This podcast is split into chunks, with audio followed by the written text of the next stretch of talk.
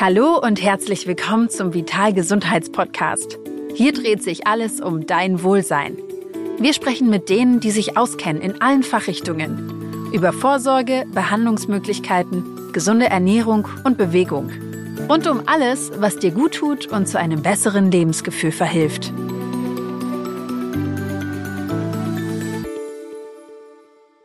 Hallo und herzlich willkommen zum Vital Gesundheitspodcast. Ich bin Clarissa und ich freue mich heute in einer zweiten Folge mit Jackie Freitag.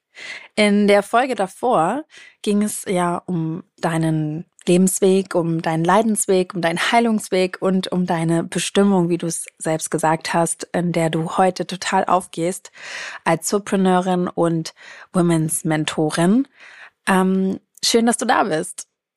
Ja, danke. Ich freue mich auch sehr, hier zu sein. Ich äh, finde es ganz wundervoll, dass wir jetzt noch in der ja diese Möglichkeit haben, ähm, ein bisschen weiter zu sprechen. Und für alle, die wissen wollen, genau, was der Weg von Jackie war, hört euch sehr, sehr gerne die letzte Folge nochmal an.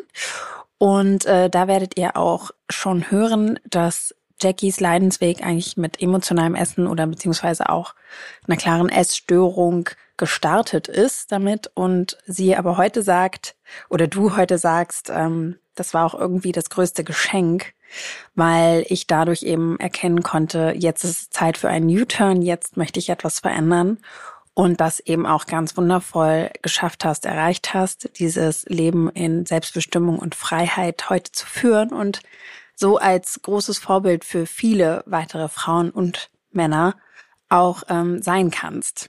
Ja, ähm, vielen, vielen Dank da nochmal fürs äh, Vorstellen sozusagen. Ähm, genau, ich freue mich in dieser Folge noch ein bisschen tiefer auf die verschiedenen Aspekte einzugehen und ich hoffe, dass ich ganz viel mitgeben kann und darf, ähm, wie das für uns alle möglich ist. Ja, genau. Ich glaube, das ist es eben, ähm, diese große Herausforderung, ja auch von deiner eigenen persönlichen Geschichte, ähm, die einfach wahnsinnig individuell und komplex ist, so wie bei jedem und jeder, da eben es zu schaffen, so vielen Menschen das als Vorbild mitzugeben und zu zeigen, ähm, jeder kann das eben schaffen. Für dich war ja klar, du hast es wirklich so, so kraftvoll irgendwie gesagt, ähm, die Essstörung auch ein großes Geschenk. Vielleicht kannst du da noch mal kurz sagen, so warum siehst du das heute so? Mhm. Ähm, ich würde sagen, dass ja eigentlich würde ich sagen, wir werden zweimal geboren. Einmal, wenn wir auf die Welt kommen und dann, wenn wir wirklich aufwachen und verstehen, wer bin ich wirklich und was möchte ich hier in diesem Leben. Und vor bevor ich verstanden habe, ich habe wirklich eine Essstörung und was bedeutet es, diese aufzuarbeiten und für mich zu heilen, bin ich nicht aufgewacht, sondern ich war eigentlich das Abbild meiner emotionalen Verletzungen, ähm, das Abbild von alten Erfahrungen, die ich gemacht habe, von Erinnerungen, von Konditionierung. Ich habe das gemacht, was ich dachte, machen zu müssen, was von mir erwartet wird. Und die Essstörung wirklich hat mir die Möglichkeit gegeben, zu erkennen, okay, stimmt was nicht. Also die Essstörung war ja wirklich ein direktes Zeichen, so, mhm. hallo, sieh mal hin, Jackie. Und ich bin so dankbar, dass es sich bei mir im Essen ausgedrückt hat, weil wir haben alle gewisse Strategien entwickelt. Die einen haben das vielleicht im Bereich Karriere. Die anderen mhm. ähm, haben das im Bereich Konsum, Shopping. Die anderen haben es vielleicht im Bereich Alkohol. Ähm, und wir haben auch über Sportzwang gesprochen. Also es gibt so viele verschiedene Möglichkeiten, wie wir eben das, was aber in unserer Vergangenheit passiert ist, lernen zu unterdrücken, um uns nicht damit zu beschäftigen und um irgendwie irgendwann das Gefühl zu haben, endlich gut genug zu sein und richtig zu sein. Und bei mir war es halt ganz klar erkennbar über die Erstörung so, okay, Jackie, es stimmt was nicht in dir, irgendwas schreit in dir, also sieh hin. Und deswegen bin ich sehr, sehr dankbar, ähm, dass es bei mir die Erstörung war, so dass ich die Möglichkeit hatte, all das zu erforschen und aufzuarbeiten. Und wie gesagt, dann eigentlich mit dieser zweiten Geburt ein ganz neues Leben aufbauen zu können. Das Leben, was mein Herz wirklich möchte. Mhm. Emotionales Essen, ähm, ist das für dich gleich auch eine Essstörung oder gibt es da noch Unterschiede? Ja, also das Ding ist, dass emotionales Essen ähm, gesellschaftlich anerkannt ist. Und dementsprechend ist das für viele schwierig zu hören, dass es eine Essstörung ist. Aber wir können ja mal einmal die Essstörung definieren. Ich meine, das hören wir ja schon im Wort.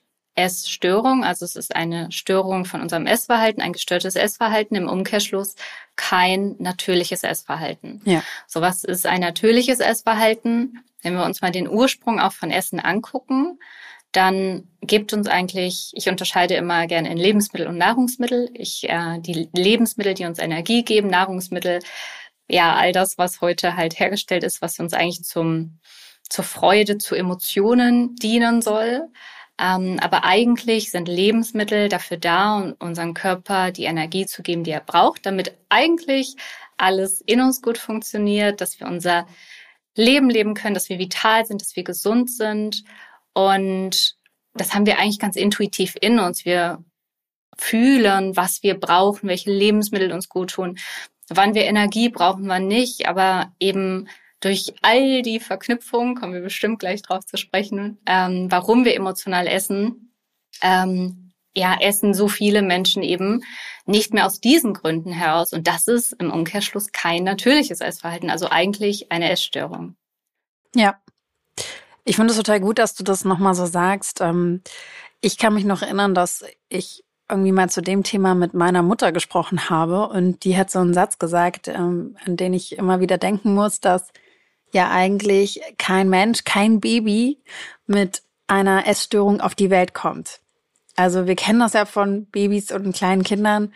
Ähm, wenn die satt sind, dann drehen die den Kopf um oder spucken das aus oder, ne, oder hauen den Löffel weg. Ähm, und andersrum natürlich auch, wenn sie den, den Hunger empfinden, dann dann brüllen sie. Also dann wird ganz klar diese, das ist sehr instinktiv, sage ich mal, eigentlich, ne, das normale Essverhalten. Weil ich finde auch, es ist schwer, heute zu sagen, okay, was sind jetzt Lebensmittel, ne, also was brauche ich wirklich nur, um zu leben, um gesund zu sein und ähm, was sind eigentlich die Nahrungsmittel. Und was ich auch gut finde, ist, was du meintest, dass es so gesellschaftlich anerkannt ist. Und nicht nur das, es wird ja auch, ähm, ja, auch als Stilmittel, finde ich, oft verwendet, emotionales Essen. Müssen wir jetzt, jetzt nur an irgendwelche Romcoms aus Hollywood denken, ne, wo man natürlich, natürlich bei Liebeskummer dann ähm, ganz wichtig mit seiner Freundin erstmal den fetten Eisbecher irgendwie auspackt oder so. Das ist ja quasi bildliches, emotionales Essen. Ähm, vielleicht jetzt nicht sofort eine Essstörung übergeht, aber weißt du, was ich meine? So, es würde natürlich auch medial irgendwie sehr aufgeladen, dass man das dann halt so macht. Genau, ja, du, du sprichst einen super spannenden Punkt an, weil klar, in dem Moment ist das vielleicht nicht direkt eine Erklärung, so wie wir sie im Buche stehen haben. Aber was daraus entsteht, ist halt super wichtig zu verstehen, wie sehr wir eigentlich schon auf Essstörungen konditioniert werden, weil wir jetzt, wenn wir jetzt in dem Beispiel bleiben bei dir, dann wird uns eigentlich gerade vermittelt, so, hey, wenn du traurig bist, iss. Mhm. Ne? Ganz grob runtergebrochen. Und das Schwierige, problematische an der Sache ist, dass wir uns natürlich, ne, die Medien beeinflussen uns unfassbar in dem Moment, das verknüpfen. Und ich kann mich selbst noch an Situationen erinnern, wo ich Liebeskummer hatte und dachte so, ja, das macht man ja so. Also wirklich, ja. wie, wie stark das verknüpft ist.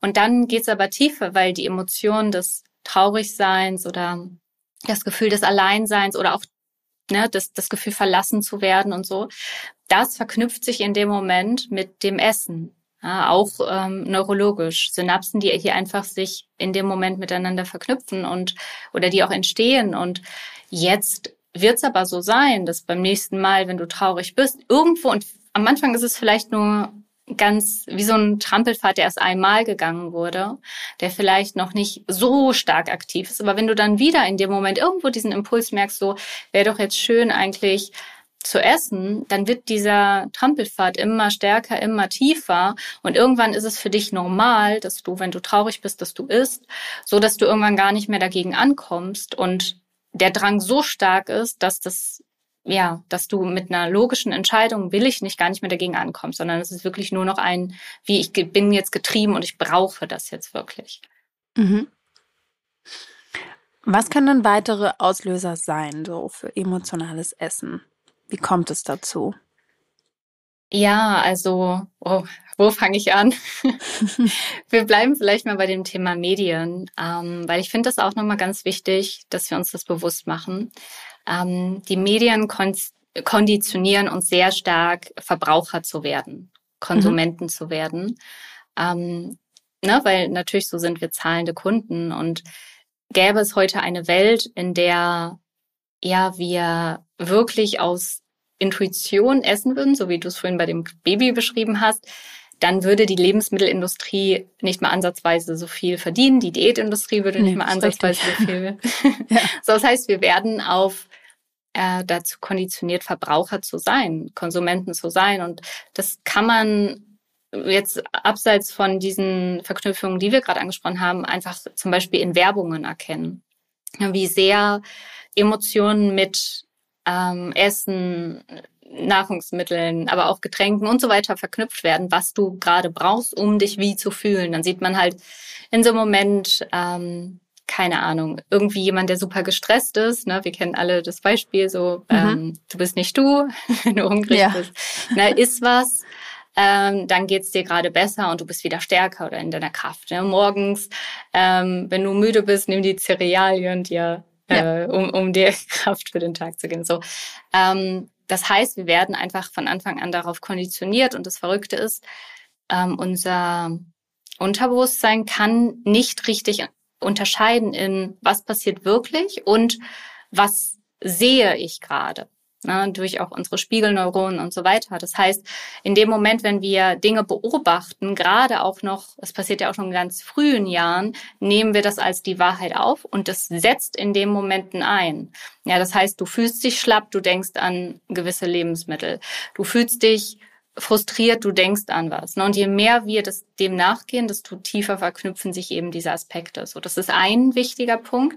Aber ähm, dazu kommt natürlich, dass unsere Gesellschaft einfach sehr essgestört ist. Ja, das heißt, ich nehme mal kurz mich als Beispiel. Ähm, mhm. Ich bin in eine Familie hineingeboren, ähm, in der eigentlich jeder emotional gegessen hat. Ja, es war okay.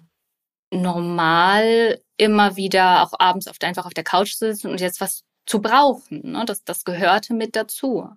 Ähm, das Überessen, das nicht auf seine Hunger, auf sein Hungergefühl, auf sein Sättigungsgefühl zu hören, das war irgendwie normal. Und auch wenn ich so in mein Umfeld geguckt habe, da waren ständig irgendwie Leute auf Diät, immer dieses hoch und runter und dann wurde wieder eine neue Diät probiert und so weiter. Das ist alles richtig gesellschaftlich normalisiert worden, emotional zu essen. So. Und das heißt, ich natürlich als Kind habe das auch schon als ein Normal erachtet. So, okay, das, das ist halt so, dass man irgendwie kein ähm, dass man Themen mit dem Essen hat. Und auch wenn ich so in meinem, damals in meiner Schule und so mich umgeguckt habe, das war ein großes Thema bei den Mädchen alleine schon. Ne? Das Thema Körper, Essen, Diäten, auf Süßigkeiten verzichten. Wir haben so Wetten sogar gemacht, ähm, wer okay. es länger schafft, keine Süßigkeiten zu essen. Ja.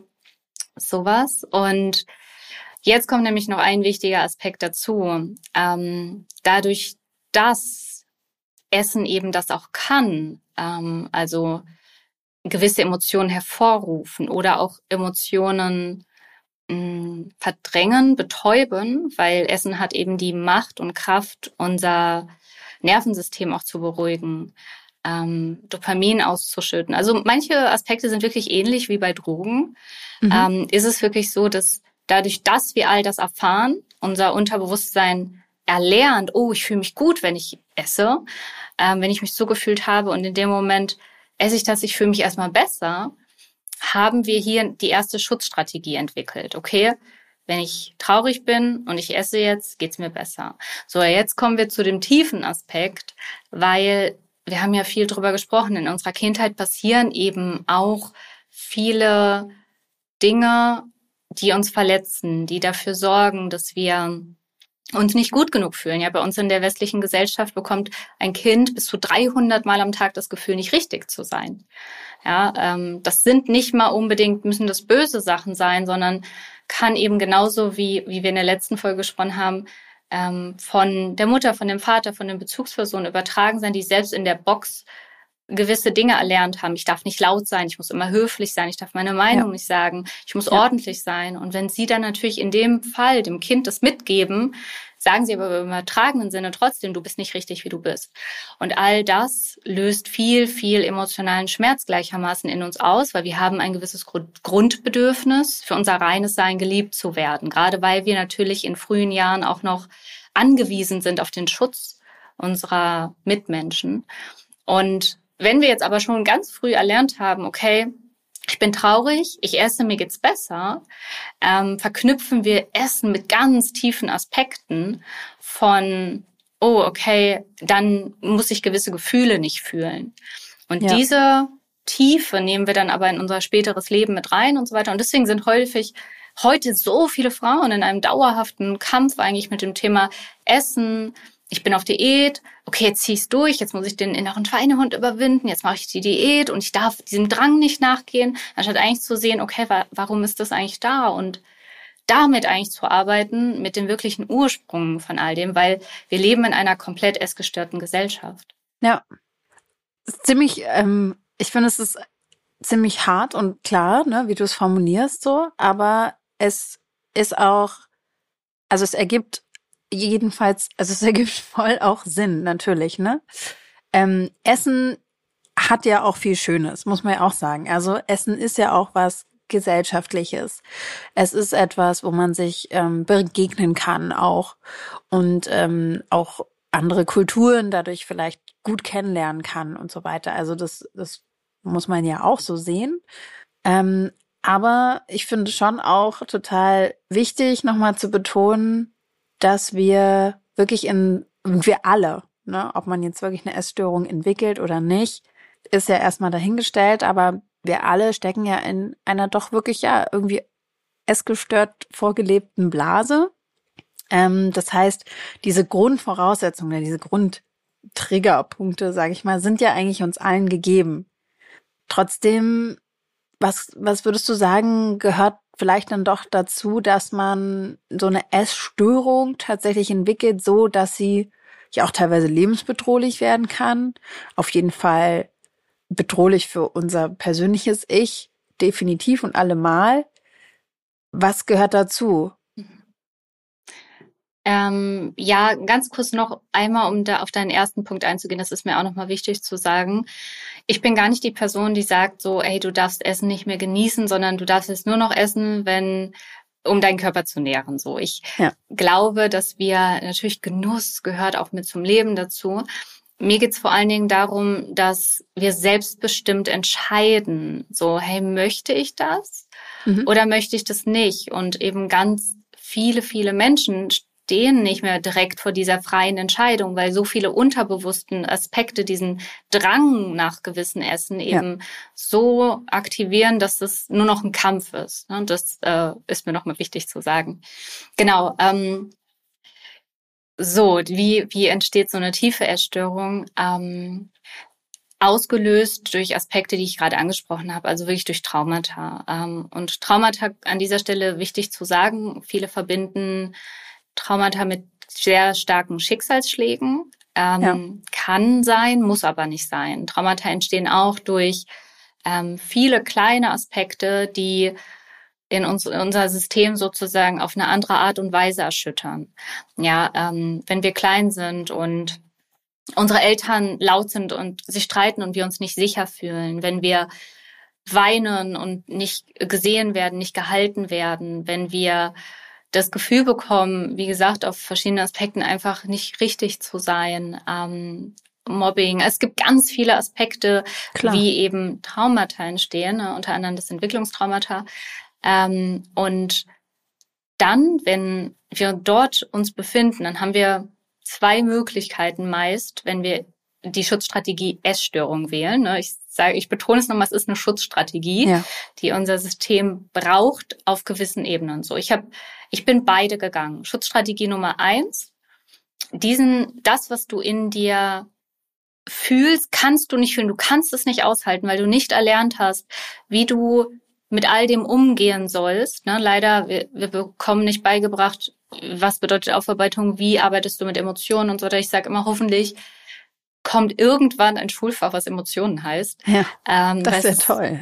Ja. ja, das ist einfach Basis für unser Leben, um uns in uns sicher zu fühlen. So, wenn wir mit all dem nicht umgehen können, entwickeln wir automatisch verschiedene Strategien und dadurch, dass eben ja, es einfach ein gesellschaftliches Thema ist, wie wir gerade festgestellt haben und früh diese Verknüpfung entstehen, greifen dann ganz viele Frauen, ich sage immer Frauen, ich, ich beziehe weiter darauf ein, das liegt an meiner Arbeit, weil ich so viel mit Frauen zusammenarbeite, aber obwohl wir ähm, darauf ja auch nochmal zu sprechen kommen, ja. Ne? inwiefern genau. ja, Frauen und emotionales Essen dann doch manchmal enger verknüpft sind. Absolut, absolut. Das betrifft schon sehr viele Frauen.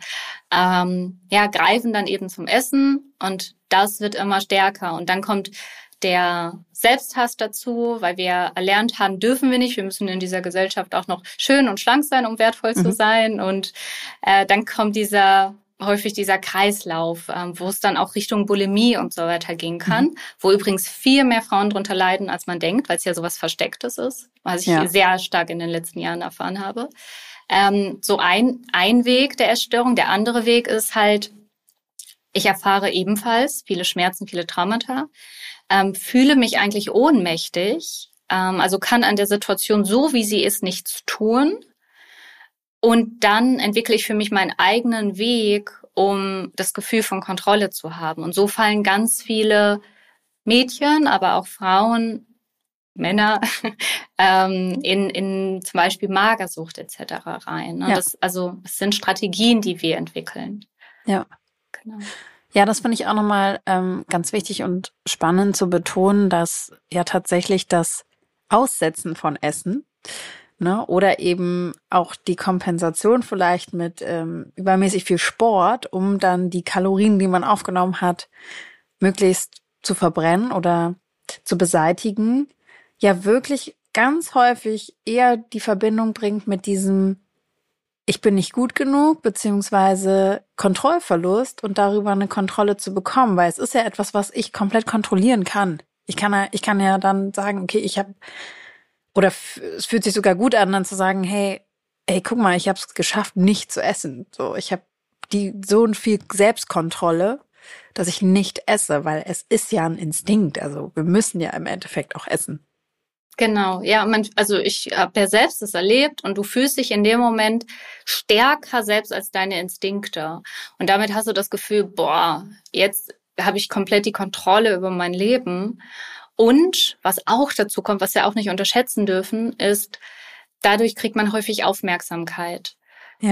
Na, auch wenn es keine schöne häufig ist. Mhm. Ähm, Eltern beispielsweise fangen an, dich dafür zu bestrafen. Ähm, bei mir war es zum Beispiel so, ich musste mich jeden Morgen wiegen. Es wurde genau darauf geachtet, was ich gerade esse, dass ich genug esse und so weiter. Also man hat sich einfach mit mir beschäftigt. Und ja. auch wenn das nicht die Aufmerksamkeit war, die ich mir eigentlich hätte gewünscht, weswegen ich das ganze Thema überhaupt auch mitentwickelt habe, es war trotzdem Aufmerksamkeit. Ja. Und diese Aufmerksamkeit kommt von mehreren Seiten, ne? von den Lehrer, Lehrerinnen, die plötzlich dann einen drauf ansprechen, die Eltern nochmal irgendwie zum Gespräch rufen, die Mitschülerinnen, die einen drauf ansprechen. Also es ist einfach Aufmerksamkeit. Und wenn davor ein Schmerz schon in einem war von, hey, ich fühle mich nicht richtig gesehen, ähm, ich fühle mich nicht ernst genommen und so weiter, dann ist das eben auch eine Strategie. Ja, absolut. Alles unterbewusst natürlich. Ne? Das war mir natürlich damals nicht bewusst, Klar. was ich da mache, aber ja. Ja. Lass uns mal darüber sprechen, tatsächlich, warum immer noch. Und ich denke, die Dunkelziffer ist da auch sicherlich höher, als man denkt. Ähm, aber es ist schon noch so, dass die Zahlen, die man eben jetzt betrachten kann, klar zeigen, dass Essstörung, emotionales Essen noch weiter verbreitet bei Frauen ist. Warum? Mhm. Ja, weil wir haben, da, da, kommen wir wieder auf unsere Box zu sprechen, ähm, in die wir hineingebaut werden, die Gesellschaft. Und die Gesellschaft vermittelt uns gewisse Werte. Und Frau bekommt einfach auch den Wert mit, ähm, wenn du schlank bist, wenn du schön bist, also so dieses ganze Thema Optik, Äußeres, dann bist du wertvoller. Und dein Wert hängt in dieser Gesellschaft davon ab, unter anderem, wie viel du leistest und wie du aussiehst. Und Frau steigert sich gerade deswegen ganz häufig in diesen ganze, in das ganze Thema Optik rein. Ich meine, das ist jetzt, können wir jetzt einmal betrachten von, beim Thema Körper. Ich muss ganz ehrlich sagen, ich kenne super wenig Frauen, die nicht damit gearbeitet haben, die kein Körperthema auch haben, die wirklich sagen mhm. so, hey, ich fühle mich super wohl in meiner, in meinem Körper, ich nehme mich total an, sondern eigentlich haben die meisten Frauen durch auch total falsche Schönheitsideale, die aufgebaut sind, ja. ähm, ein total verzerrtes Bild, ähm, wie sie aussehen sollten. Und dadurch, dass eben unser Wert so sehr damit verknüpft ist, gehen halt ganz viele Frauen auch ständig immer wieder auf Diäten. Ähm, dann auf der anderen Seite, wenn wir uns das verwehren, dann brauchen wir natürlich erst recht das Essen wieder mehr und dann ist es dieses Auf und Ab. Ähm, und da stecken eben einfach unfassbar viele Frauen drin gefangen. Ähm, genau an dieser Stelle wollte ich einmal kurz noch sagen, die verzerrten Schönheitsideale ist mir einfach auch nochmal wirklich wichtig zu sagen.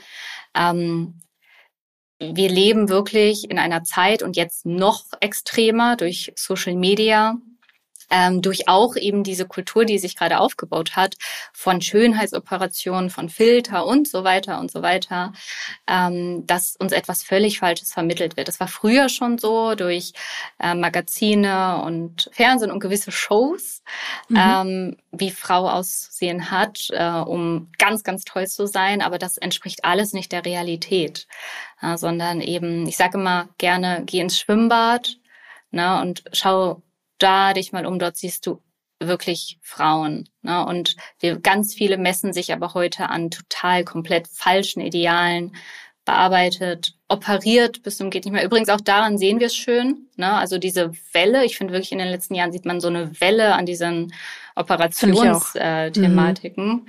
Ja, da ist das gleiche ja. Thema eigentlich. Ne? Frau macht ihren Wert fest an der Optik. Und das Verrückte ist ja, der Schmerz, der eigentlich in uns ist, dieses Gefühl, ich bin nicht gut genug, das kriegen wir dadurch nicht weg. Deswegen, selbst als ich auf der Bühne stand, ähm, habe ich mich immer noch nicht gut genug gefühlt. Und deswegen ist es häufig so ein Ziel, was gar nicht über diesen Weg erreichbar ist. Und das, finde ich, sieht man eben auch in diesem Bereich Operation, weil es wird immer extremer und dann noch was und dann noch das nächste. Und da verliert Frau sich eben ganz häufig. Eigentlich aber, wie gesagt, der Schmerz liegt ganz woanders.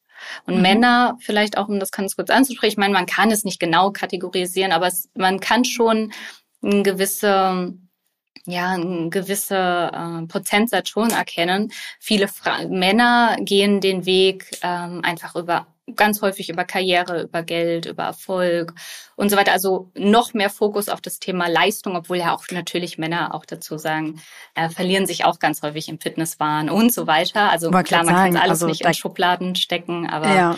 Ich ja. gerade sagen, ich glaube, bei Männern ist jetzt schon, weil du ja auch ne, dem Thema Fitnesswahn oder Sportwahn, ich glaube, da ähm, da sieht die Verteilung noch mal ganz anders aus, auch bei Männern, kann ich mir vorstellen hat schon auch viel mit Körper zu tun. Also bei ja, dann eher, ne?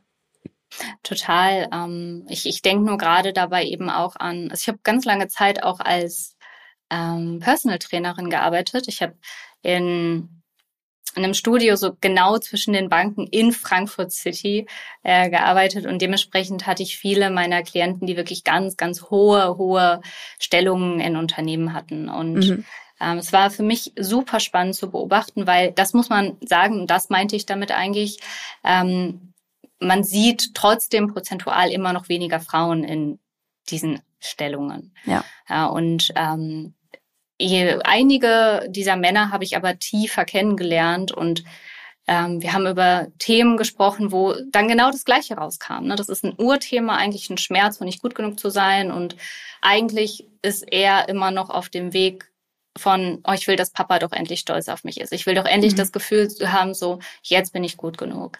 Und deswegen, das meine ich mit, es gibt verschiedene Strategien, aber ähm, ja, Frauen wählen unter anderem eben ganz häufig diesen körperlichen Aspekt, Männer wie gesagt auch, aber Frauen wählen natürlich auch diesen Weg. Ne? Wie gesagt, aber wenn du, ja. wenn man so ein bisschen vergleicht, ähm, könnte man schon sagen, Frauen wählen noch öfter den den Aspekt Aussehen, Körper. Ich versuche darüber meinen Wert mir irgendwie äh, anzueignen.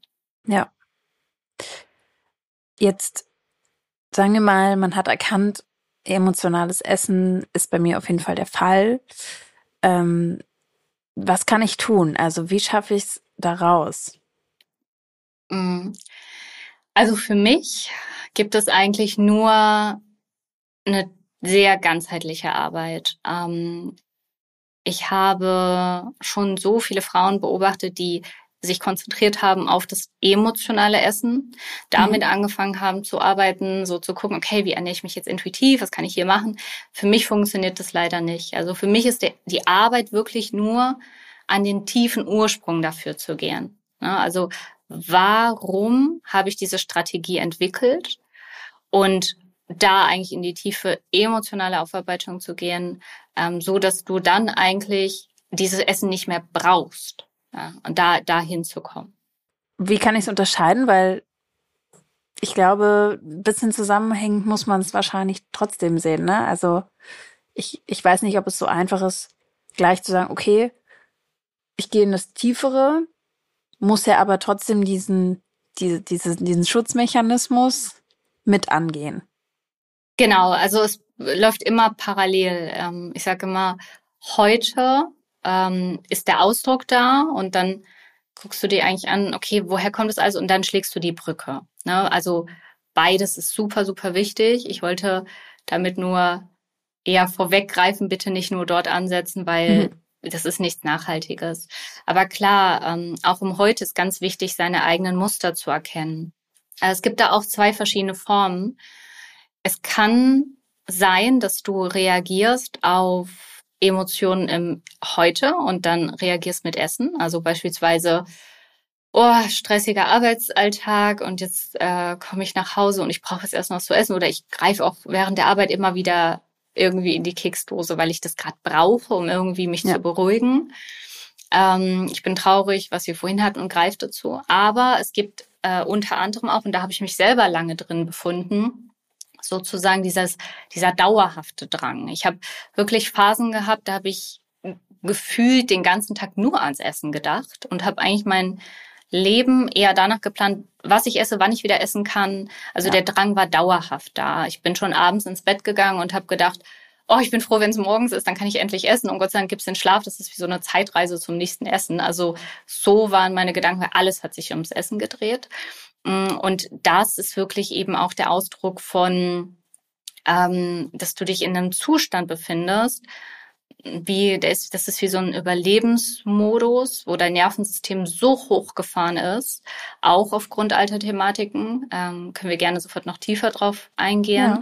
Aber was dann im Prinzip die ganze Zeit dafür sorgt, dass du irgendwas brauchst, was reguliert, was dich gerade ein bisschen runterbringt, dass du dich gerade ein bisschen sicherer in dir fühlen kannst. Und da kann man tatsächlich im Heute jetzt direkt gar nicht direkt was dran machen, weil jede Ablenkungs, jede, alle Ablenkungsmechanismen, die man häufig so liest, so mach lieber dies und das, das funktioniert nicht, sondern du brauchst wirklich richtig viel Arbeit mit den Ursprüngen, ähm, dass dein Nervensystem sich wieder regulieren kann, dass dein System wieder in Sicherheit kommt, so dass du eigentlich wieder zu dem Menschen werden kannst, der das nicht braucht. Ja, also mhm. ja. Ja, verstehe ich. Du hast jetzt schon häufiger so angesprochen, ne, diese Verknüpfung mit dem Nervensystem. Lass uns da wirklich gerne noch mal ein bisschen drauf eingehen, ähm, warum du sagst, es ist wichtig, das auch ja auf, auf dieser Ebene zu betrachten? Mhm, gerne. Also wir haben ja schon ganz viel so über Traumata und so weiter gesprochen. Ähm, wenn wir das Thema Nervensystem jetzt gerade mal mit einbeziehen, ähm, dann können wir das im Prinzip so betrachten. Wir haben in unserer Kindheit, ähm, ich nenne mal die Kindheit, das zieht sich natürlich über unser Leben auch hinweg, äh, aber weil da meistens der Ursprung liegt, haben wir Dinge erlebt, die dafür gesorgt haben, dass wir uns nicht sicher gefühlt haben. Und wie gesagt, die können ja. teilweise auch super subtil sein. Ähm, ich nehme jetzt mal ein Beispiel. Ähm, du hattest einen oder eine sehr cholerische Mutter. So. Und ähm, sie hat aufgrund ihrer Thematiken aber immer wieder sehr laut geworden und du hattest immer dann wieder Angst, so, okay, hoffentlich mache ich jetzt nichts Falsches, sonst schreit sie wieder. So, und ähm, dann in diesen Momenten, in denen das dann aber passiert ist, ne, weil wir haben darüber gesprochen, wir haben, wir sind ja eigentlich in einer Ohnmachtssituation. Du kannst ja nichts daran mhm. ändern, dass die Situation ist, wie sie ist. Ist es so, dass ähm, jetzt gerade wir uns eigentlich in einem Überlebensmodus befinden, in einer eigentlich für unser System Gefahrensituation. Ja. Ähm, das kann man so ein bisschen übertragen. Früher, wenn wirklich etwas wirklich lebensbedrohliches passiert ist, ähm, beispielsweise früher stand ein gefährliches Tier vor uns, ähm, ja. hat unser Körper, unser System einen Mechanismus, ähm, um uns eigentlich zu schützen. Das heißt, in dem Moment fährt alles eigentlich in uns hoch, unser Nervensystem fährt hoch, es werden Hormone ausgeschüttet, die dich jetzt eigentlich dazu befähigen, ähm, zu kämpfen oder zu fliehen. Und in dem Moment bist du also in dieser Erstarrung, in dieser Anspannung so, und wie gesagt, eigentlich Kampf oder Flucht. Das heißt, mhm. auch wieder körperliche Betätigung, um das Ganze abzubauen wieder. Äh, auch eigentlich ein wichtiger Aspekt auf der hormonellen Ebene betrachtet. Aber so, jetzt gehen wir in das Beispiel zurück. Du bist ein Kind, deine Mutter schreit, du gehst in die Erstarrung, es passiert das gleiche Gefahrensituation. Häufig haben wir heute gar nicht mehr diese Überlebensgefahr bei uns. Für unser System ist es trotzdem Gefahr, weil wir haben das Grundbedürfnis von, ich brauche Sicherheit, ich brauche Schutz, ich brauche diesen Halt. Und in dem Moment fährt trotzdem eben alles hoch. Und dadurch, dass du aber eben weder in den Kampf oder in die Flucht meistens gehst, gibt es eben auch noch diesen dritten Aspekt, die Erstarrung. Erkennen wir auch von Tieren. So im letzten Aspekt gehen sie ja in diesen Freeze-Modus. Und in diesem Modus können wir uns tatsächlich aber häufig auch ähm, fast dauerhaft befinden. Mhm. Ja, das heißt, es gibt, und das war bei mir auch so, ich habe mich dauerhaft in dieser Anspannung empf empfunden. Ähm, in mir war es eigentlich dauerhaft nervös und ich habe irgendwas gebraucht und das hat wieder unser System erlernt. So Essen hilft dir gerade zu regulieren, dein Nervensystem runterzufahren. Also war die logische Konsequenz, drang die ganze Zeit nach Essen, die ganze Zeit. Und wenn ich dann gegessen habe, für einen Moment, ne, weil wie gesagt, Essen hat die Möglichkeit, unser Nervensystem zu beruhigen, hat mir das erste Mal gerade dieses Gefühl gegeben von, puh, okay, aber dadurch, dass ich ja ganz schnell wieder hochgefahren bin, weil ich ja nicht mit dem Ursprung gearbeitet habe, ähm, war eigentlich dauerhaft dieses, ja, eigentlich dieses Schutzprogramm von, okay, hilft mir eigentlich gerade, mich hier rauszukommen aktiv. Ja. Genau. Ja.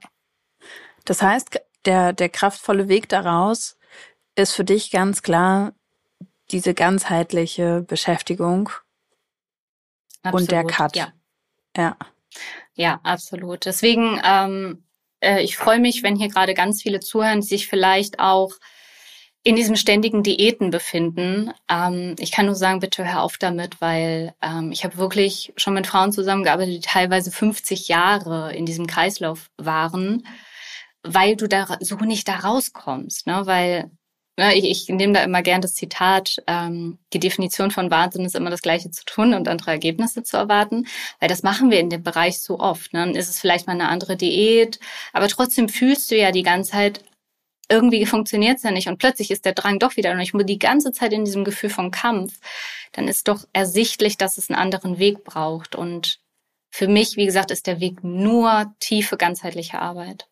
Ja, ich finde ja, Jackie, dass man ähm, total spürt, genau das, was ich am Anfang der ersten Folge gesagt habe, so diesen langen Leidensweg von dir im Außen, über diesen tiefen Heilungsweg im Inneren, jetzt zu diesem selbstbestimmten Leben, was du führst. Würdest du denn sagen, dass dein, dass du den Weg jetzt schon final gegangen bist oder geht die Reise gerade für dich noch weiter? Also was meine Essstörung betrifft, schon lange. Also das möchte ich an dieser Stelle wirklich auch nochmal sagen. Ähm, wir, uns wird ganz häufig gesagt, hast du einmal eine Essstörung, hast du immer eine Essstörung? Nein, ich äh, widerlege das. Das muss nicht sein, weil du hast vorhin gesagt, wir kommen auf die Welt ähm, und haben keine Essstörung. Und dann passieren viele Dinge, die dazu führen. Also können wir auch wieder sozusagen rückwärts gehen und die Themen aufarbeiten, die dazu geführt haben. Ja, deswegen Essstörung für mich absolut komplett heilbar.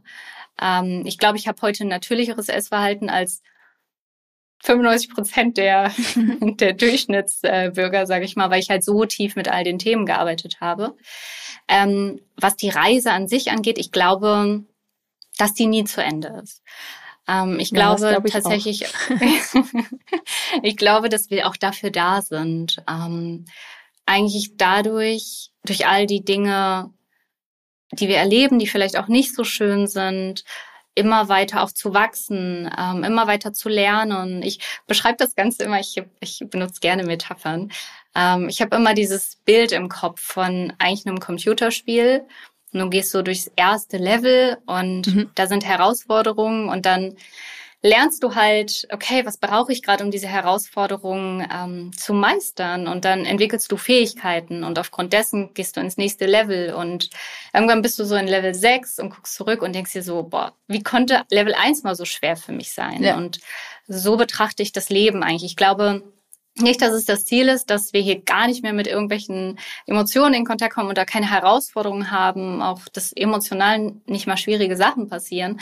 Aber ich glaube, dass wir eben lernen können. Und dafür braucht es aber wirklich das tiefe Verständnis von, wie gehe ich mit meinen Emotionen um? Wie navigiere ich mich durch Situationen? Wie, wie kann ich mich selbst halten durchs Leben gehen? Wie kann ich mein Nervensystem dabei beruhigen und so weiter? Und daraus mhm. dann wirklich sogar noch stärker und kraftvoller zu werden aus allem, was passiert.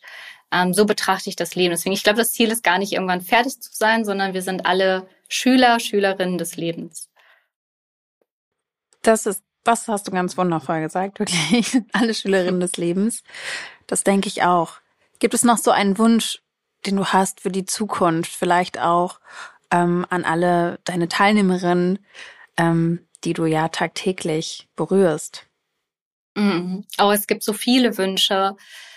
Ich würde mir wünschen, dass wir als Gesellschaft verstehen, dass das Leben nicht im Außen stattfindet, sondern dass im Innen eigentlich der Ursprung ist für alles, ja, weil wir sind so häufig im versuchen, unser Äußeres weiter zu perfektionieren und Ziele zu erreichen und machen und tun, egal ob es gerade der Körper ist oder generell ähm, Ziele, die wir so haben und wollen uns eigentlich die ganze Zeit über alles, was wir machen, hat nur den Sinn, ein Gefühl zu erleben du willst nicht den Körper, sondern du willst das Gefühl, was du dann damit verbindest. Du willst gar nicht den Job, sondern das Gefühl, das du damit verbindest. Das heißt, wenn wir das mal so betrachten, dann geht's, geht alles um Gefühle. Und das ist es eben auch. Die Qualität deiner Gefühle bestimmt die Qualität deines Lebens. Wenn du dich in dir angekommen fühlst, dann fühlt sich alles im Außen anders an. Und umgekehrt, wenn du dich in dir nicht angekommen fühlst, dann fühlt sich eben auch alles nie so richtig gut an. Und ich würde mir so wünschen, für uns als ganze Gesellschaft, dass wir das Thema Emotionen, die Arbeit mit uns, mit unserer Innenwelt anfangen, wirklich an erster Stelle zu stellen, äh, uns zur Priorität zu nehmen, die Arbeit mit uns, ähm, die, ja, das Eintreten auch in unsere Innenwelt und dort eigentlich lernen, wirklich tiefe Verbundenheit zu schaffen, tiefe Intimität zu uns selbst und daraus unser Leben kreieren. Absolut. Und ich wünsche mir, dass wir es vielleicht geschafft haben mit diesen zwei wundervollen Folgen gemeinsam. Vielen Dank auch dafür, liebe Jackie. Ähm, ganz vielen Hörerinnen und Hörern vielleicht eine Inspiration genau dafür, ja, gegeben zu haben. Das wünsche ich mir. und ich das wünsche dir, ich mir auch. und ich wünsche dir alles, alles Gute weiterhin und wirklich bedanke mich herzlich für wirklich ganz wundervolle zwei Folgen. Ich hätte noch locker äh, hier Stoff für noch eine dritte. Aber ich wünsche dir jetzt erstmal einen schönen Tag und ja, ganz, ganz herzlichen Dank. Ja, vielen, vielen Dank auch an dieser Stelle nochmal, dass ich hier sein durfte. Es hat mir viel Freude gemacht und ich hoffe auch, wie du es gerade gesagt hast, dass wir mit dieser Folge vielleicht die eine oder andere Person oder auch mehrere erreichen konnten, die vielleicht in dem Moment auch verstanden haben, okay, an dieser Stelle ist jetzt Schluss zu kämpfen und hier wartet noch was ganz anderes auf mich. Ja, Absolut. Dankeschön. In 14 Tagen ist Dezember und da geht es bei uns im Vitalgesundheitspodcast um das Fest zum Jahresende. Na klar, Weihnachten. Es ist das Fest der Liebe und Freude und Gelassenheit. Von wegen. Für viele bedeutet das purer Stress. Warum das so ist und wie wir uns da selbst rausmanövrieren können, verrät uns Psychologin Franka Ceruti mit vielen praktischen Tipps und Tricks. Ich freue mich auf euch und kann euch nur empfehlen, bis dahin uns auf Instagram Vital Magazin zu folgen, Facebook oder auch auf vital.de. Außerdem könnt ihr selbstverständlich ins Vital Printheft schauen und wir freuen uns auch über Feedback und Anregungen. Schickt uns dazu einfach eine E-Mail an podcastfragen@vital.de. Bis dahin wünsche ich euch einen schönen ersten Advent und freue mich sehr. Eure Clarissa.